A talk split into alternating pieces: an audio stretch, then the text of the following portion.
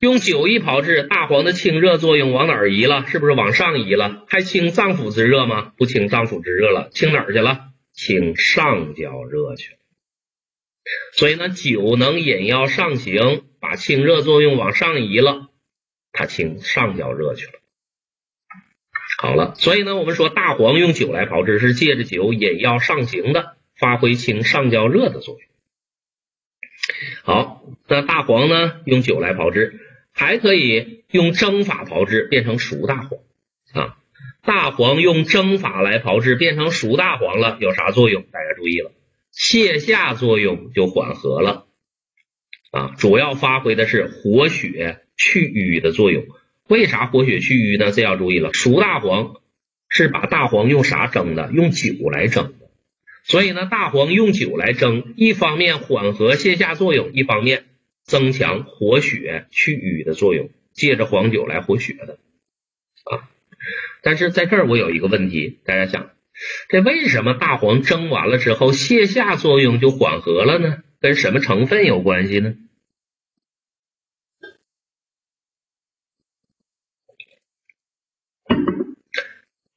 为什么大黄蒸完了之后泻下作用缓和了？跟啥关系？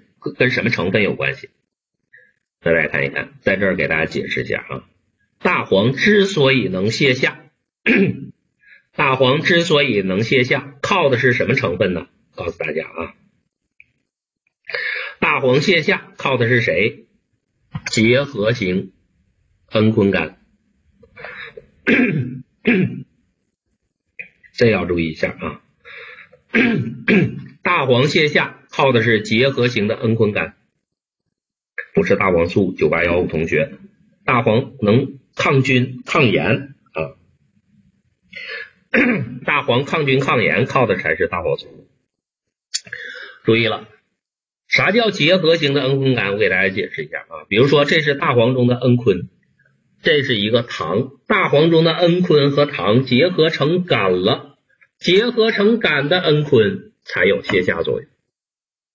好了。大黄中结合型的蒽醌苷有泻下作用，我把这大黄拿来一蒸，我这一蒸不要紧，大家知道苷类成分是不是容易水解呀？我这一蒸不要紧，蒽醌和糖结合成苷了，有泻下作用，一蒸把它蒸坏了，又变成游离型的蒽醌和糖了。结合型的蒽醌变成游离型的了，还有泻下作用吗？没有了。所以呢，这要注意了。大黄泻下作用缓和，是因为结合型蒽醌苷被破坏，变成游离型蒽醌了，就没有泻下作用。好了，这个事儿要知道啊，这个事儿要知道。过后第三章我还会给大家再说。好了，所以呢，用蒸法炮制的熟大黄是缓和泻下、增强活血去瘀作用。如果大黄炒成炭了，有啥作用？这个大家都会，变成炭了就干嘛了？止血了。用醋来炮制，醋有啥作用？大家想一想，醋有啥作用？刚才刚复习，一个是引药入肝，还有什么作用？散瘀止痛。所以大黄用醋来炮制，是借着醋消瘀的啊，因为醋能散瘀止痛嘛，主要发挥的是消瘀的作用。另外，如果大黄用大量的黄酒和熟蜜来炮制的话啊，大黄用大量的黄酒和熟蜜来炮制，就变成清明片了。它有缓泻不伤气、逐瘀不败症的作用，能泻下，但是不伤正气，可以减少副作用。既然这样的话呢，清明片就适合年老体弱、久病的患者，大便秘结啊，用这个清明片。大家记住了，体虚的、体格不好的患者，大便秘结，用不了生大黄，药劲儿太大，受不了，那就用啥？用清明片。所以呢，大家看大黄的炮制品分五种呢，这五种炮制品功效上有啥差异？你得能分清啊，你得能分清，这是重点。大黄是个重点药啊，经常考的。大家看大黄的五种炮制品功效上分别有啥差异？酒大黄用酒引药上行，清上焦热的；熟大黄缓和泻下、活血祛瘀的。大黄炭止血的，醋大黄借着醋来消瘀的，清明片缓泻不伤气，逐瘀不败症，适合体虚的患者。好，这是大黄。我们再来看黄连，黄连如果用酒来炮制，也是借着酒引药上行的。这要注意了，黄连这个药啊，它本身呢是清中焦热，我用酒一炮制好了，把黄连的清热作用往上引了，引到哪儿去了？清头目之火，治什么目赤肿痛啊啊，治这个的，清头目之火去了。所以呢，黄连用酒来炮制，也是借着酒干嘛的？引药上行的。换了，如果黄连用姜来炮制，干嘛的？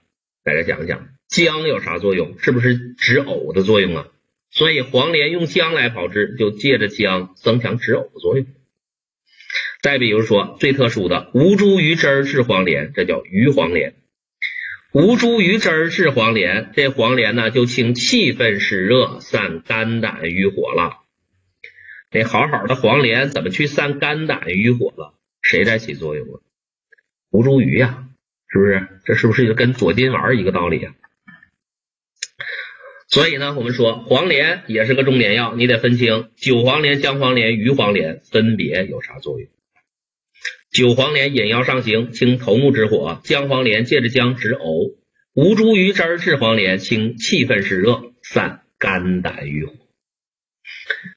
好了，那回过头来说，这哥俩大黄和黄连用酒来炮制，共同点是啥？大家看一看，大黄、黄连用酒来炮制，共同点是不是都是借着酒引药上行的？好了，这哥俩咱挑出来了啊，他俩用酒来炮制，都是借着酒引药上行的。那我们再来看当归呢？当归用酒来炮制还是引药上行吗？不是了，当归是一个补血的一个药，用酒来炮制，借着酒活血通络，发挥的是活血通经、散瘀。去瘀止痛的作用，也就是说，当归用酒来炮制，就不是用借着酒引药上行的，而是借着酒干嘛来了？活血通络来了。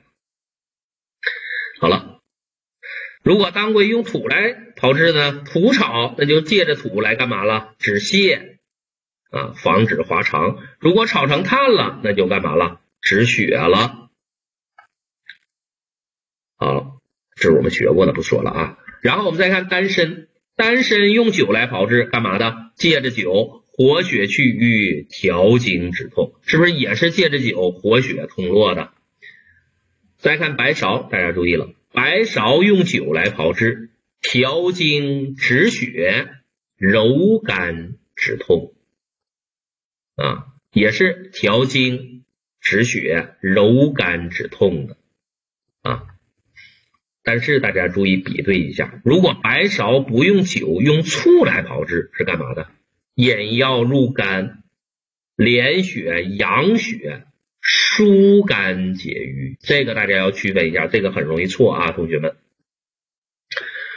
白芍用酒来炮制是柔肝的，而用醋来炮制是引药入肝，发挥的什么？疏肝的作用。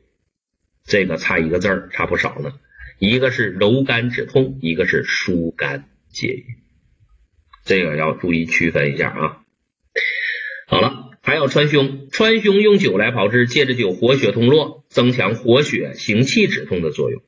而且活川芎、丹参这本身就是止痛的药，川芎用酒来炮制，还能借着酒引药上行，它能治头痛啊。好，所以呢，回过头来我们说。那用酒来炮制的药，咱们总结总结吧，一个一个咱都看完了，回过头来总结一下。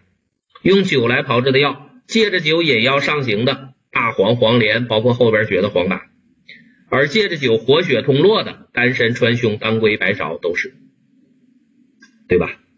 好，这是学完了需要大家总结的。酒治有啥用啊？要么引药上行，要么活血通络。谁是借着酒引药上行的？大黄。黄连、黄柏，谁是借着酒活血通络的？当归、川芎、丹参、白芍都是。好了，这是酒制的药。最后你一个一个药学完了，最后要总结的。好了，总结出结论来了。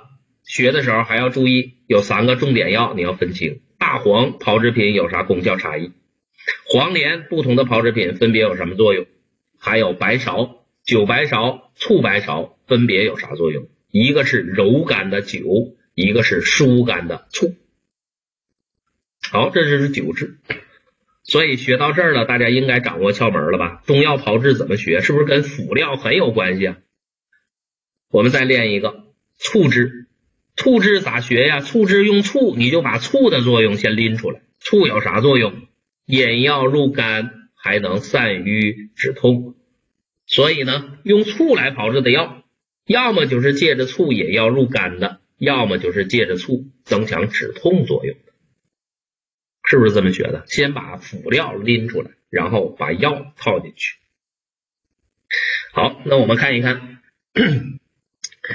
醋制用醋，醋有啥作用？咱知道，醋呢，一个是引药入肝，一个是止痛。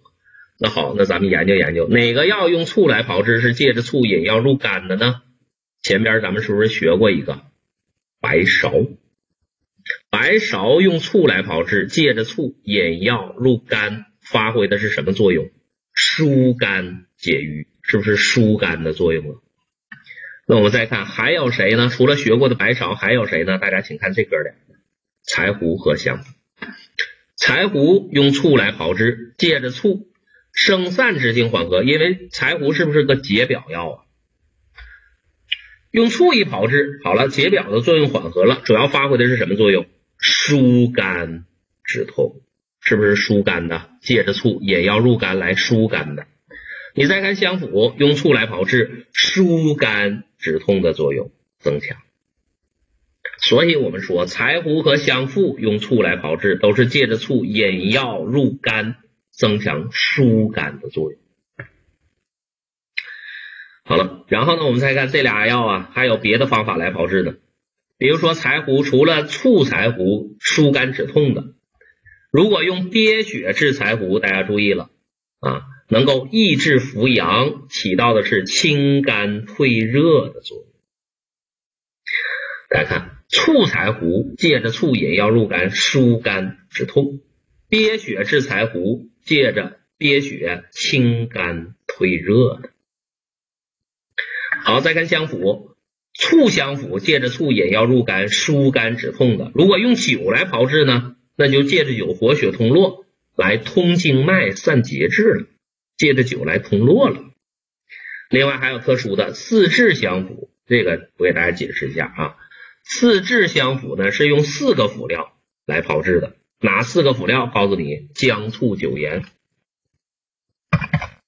用姜、醋、酒、盐四个辅料来炮制这个香附，这叫四制香附。四制香附有啥作用呢？大家注意了，行气、解瘀、调经、散结。怎么去理解？大家看，姜是不是辛味药？辛味药有啥作用？同学们还记得吗？辛味药能散、能行、能行气，对不对？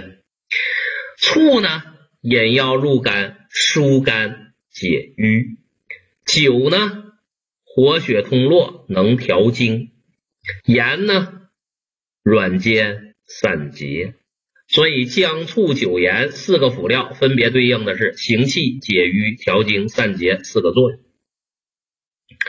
好了，各种香附炒成炭了，那当然止血了，不说了啊。那不同的香附分别有啥作用，也需要你区分一下。回过头来总结一下，柴胡香附用醋来炮制，都是借着醋干嘛来了？